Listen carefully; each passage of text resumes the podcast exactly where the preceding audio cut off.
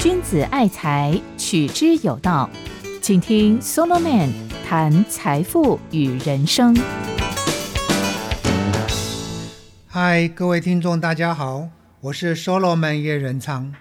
今天是第三次播出谈财富与人生。上一集呢，我跟大家谈了为什么我该积极致富的第一个合一动机，就是为了角色的需要，我要有钱。今天呢，要来谈第二个合一的动机。就是为了选择的自由，我要有钱。对于这一点啊，大家应该不陌生，因为“财富自由”这四个字现在超流行的。你只要打开媒体，就会发现这四个字啊，像枪林弹雨一样席卷而来。即使在我们这个 Pocket 的平台上，也好像只有我一个人在谈财富与人生，其他的都在跟你讲财富自由。而事实上呢，都是在教你如何理财。我很不舒服的觉得，社会上使用这个概念啊，蛮肤浅的。大概就是你有了钱以后呢，就可以自由自在如神仙了，爱做什么就做什么，然后呢，就是心想事成、幸福快乐、成功人生。我看它已经变成了一套财富的神话。其实。财富自由这个概念是有它的历史性的，也很有内涵。我觉得每一个在大声讲财富自由的人都应该好好来听我这一堂课，了解一下财富自由在历史脉络下的真谛。首先呢，我要告诉大家贫穷与奴役之间的关系。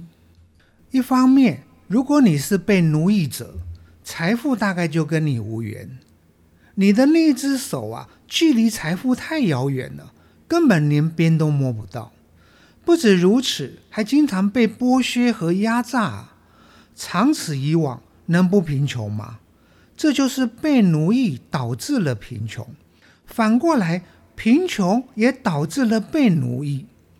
因为你口袋空空嘛，当然就人为言轻，还得对那些有钱有势的人。卑躬屈膝提供服务，满足他们的需要。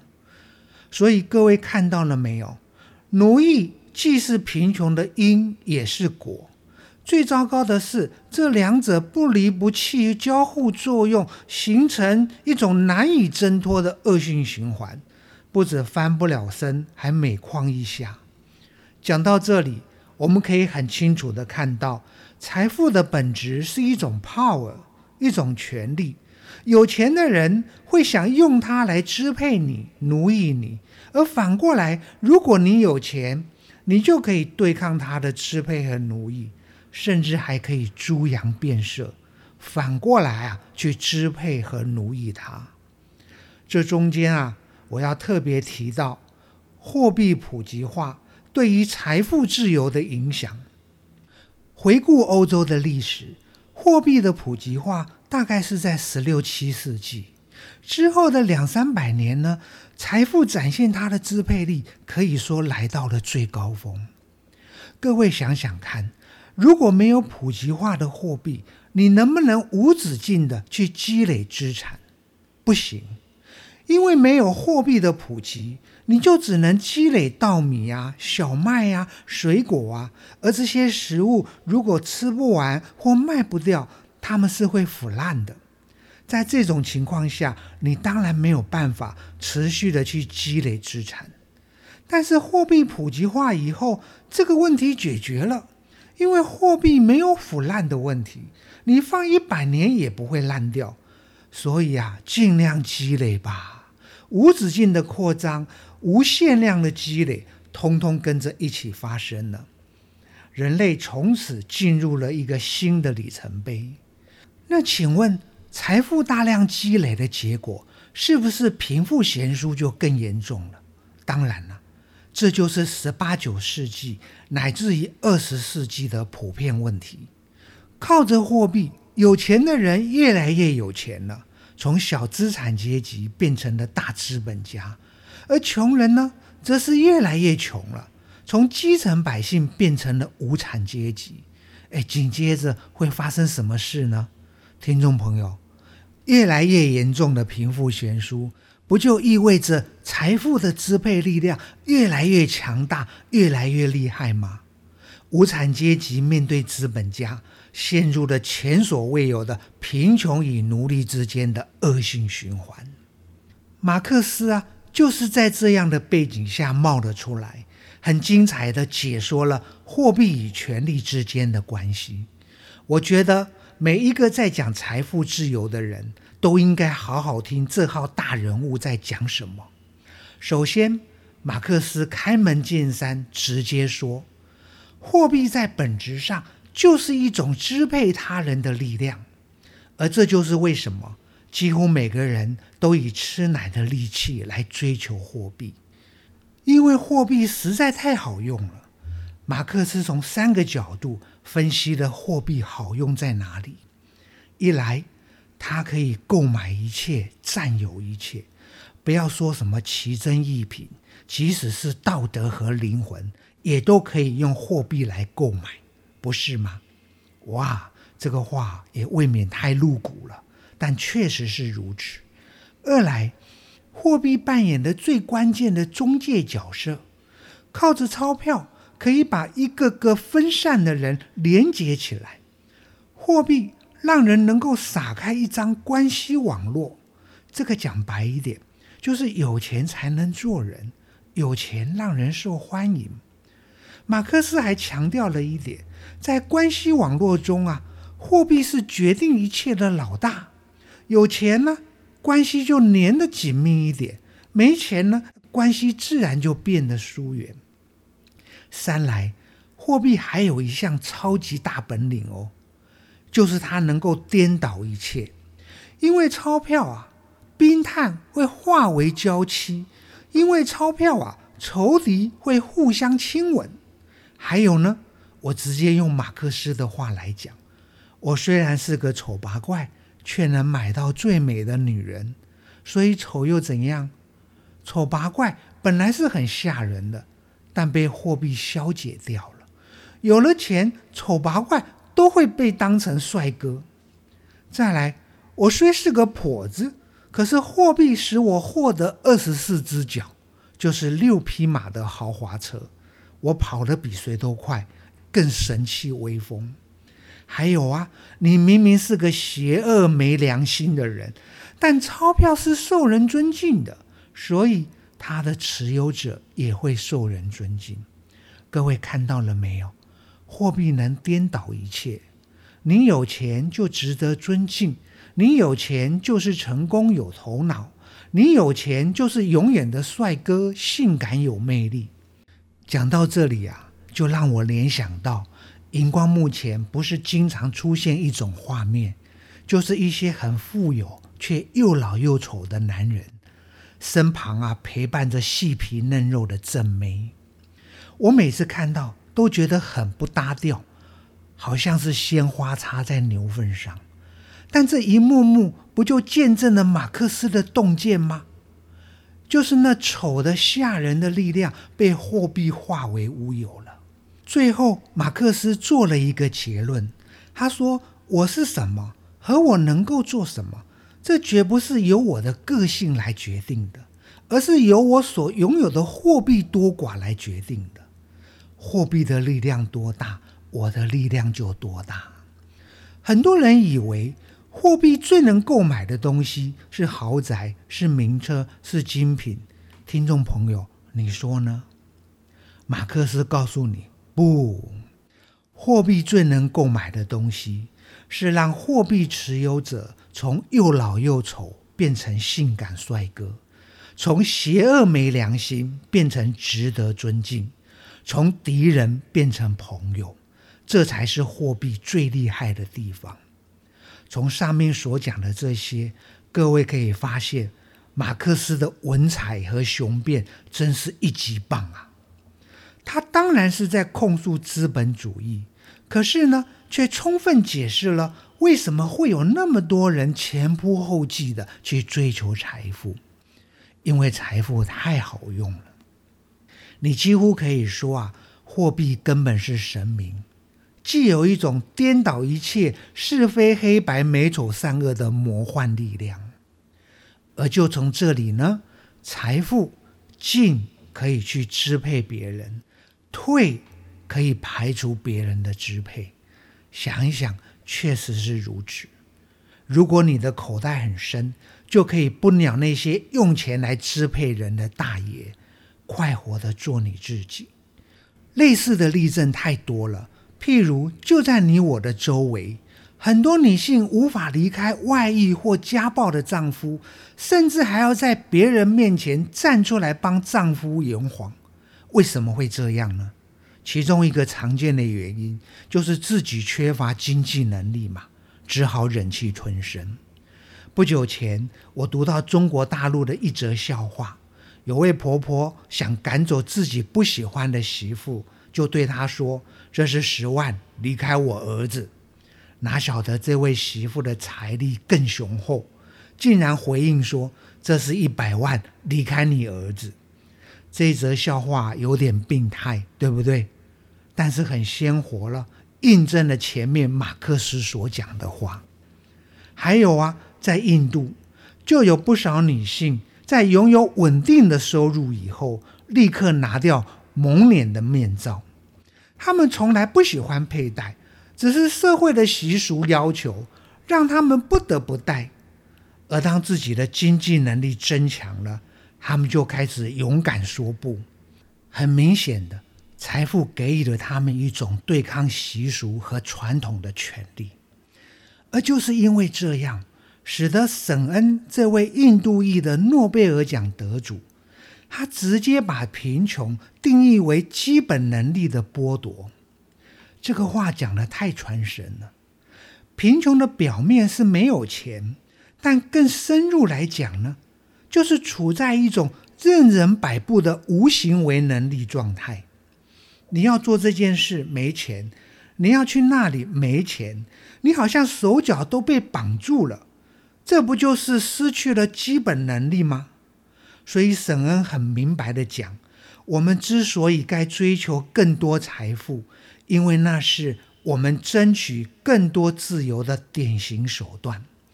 这就是说，财富给予的人一种能力，就是实质的自由，不是形式的哦，不是表面的，而是真正的自由。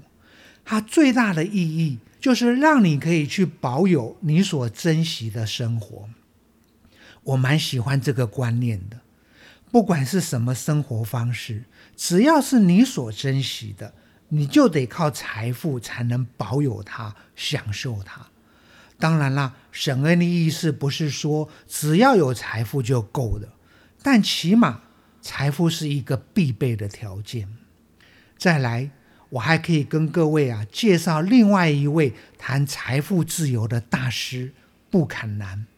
他是一位经济学家，他很特别的从市场的角度也提出了类似的见解。很多人喜欢强调市场因为有经济规模，所以能提供比较便宜的服务，也更有效率。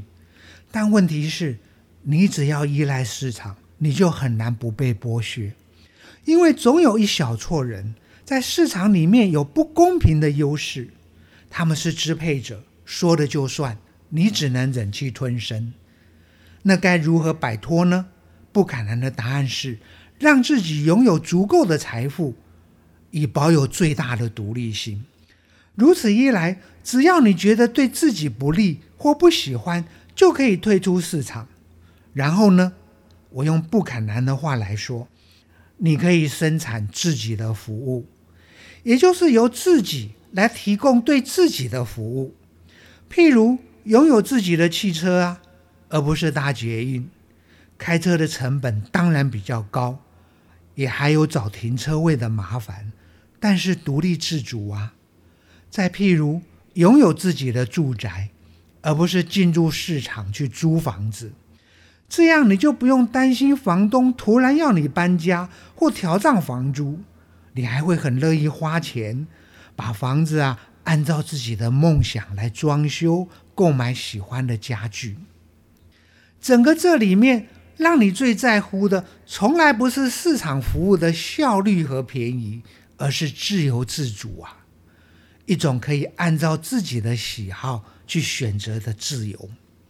布坎南特别强调，最糟糕的是对国家的依赖，因为国家比市场有更多的人为操控，有更多的邪恶腐败。就譬如福利政策，尽管你享受的很高兴、很爽。但政客是会翻脸的哦，他可能会缩减福利支出，这个时候啊，你就会受到重创。对比之下，那些不依赖福利措施而就能过好日子的人，是不是比较幸福？哎，这番话真是让我心有戚戚焉呐。好，讲完了马克思、沈恩和布坎南，让我来做一个简单的结论。财富自由的意义是什么呢？就是可以让你拒绝不公平、剥削和支配，甚至你还可以不必屈就于便宜和效率，自由自在的去追求你所珍惜的生活，甚至是自我实现。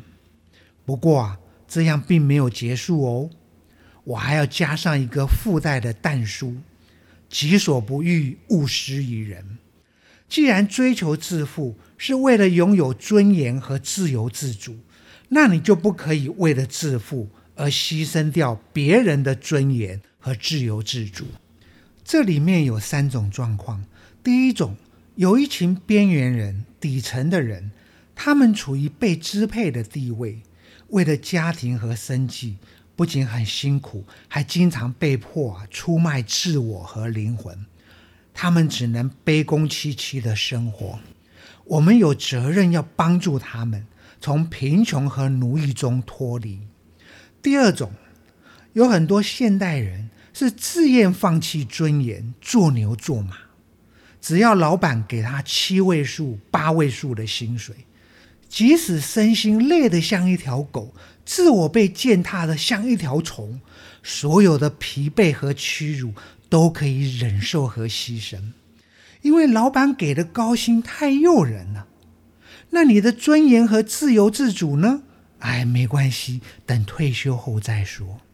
各位，这种人多不多？多得一塌糊涂啊！新竹科学园区里面就有很多。我跟大家讲一个真实的故事。二十多年前，我有一位任职于银行的朋友。因为表现得很好而获得大老板赏识，但随着升迁而来的却是一只半夜都不准关机的专用手机。而那位大老板常干的事就是半夜打电话来查询和交办业务。可笑的是，银行里面很多员工啊，都把拿到这只手机当做至高的光荣，并对我那一位朋友报以羡慕的眼神。就差没有流口水呀！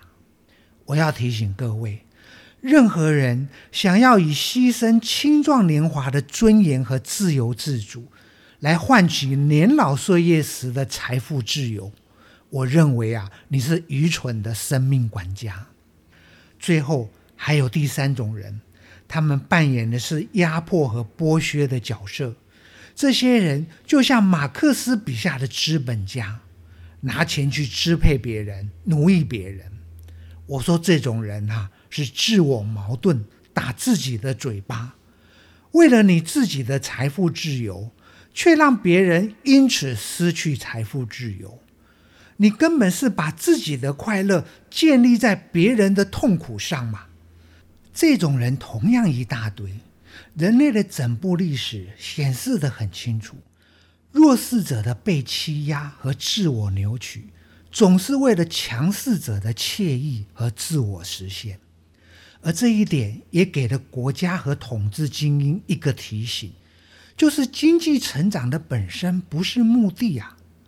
你不要只看 GDP 成长的多少，而是在经济成长的过程中，有没有让更多的人免于被奴役、被压榨、剥削。有没有让更多的人在选择生活的方式上有更多的自由自主？难怪沈恩会喊出一个口号：“发展就是自由。”也就是说，经济发展必须能让更多人自由。如果反过来，经济发展建立在某一些人的被奴役上，来成全另一部分人过富足快乐的好日子，这绝对是错误了。好了，时间差不多了，今天就谈到这里。下一个礼拜再来跟大家谈要努力赚钱的第三个合一的动机。这里是 Solomon 谈财富与人生，我是叶仁昌，再会喽。财宝在哪里，心也在哪里。人生的财宝都在 Solomon 谈财富与人生里。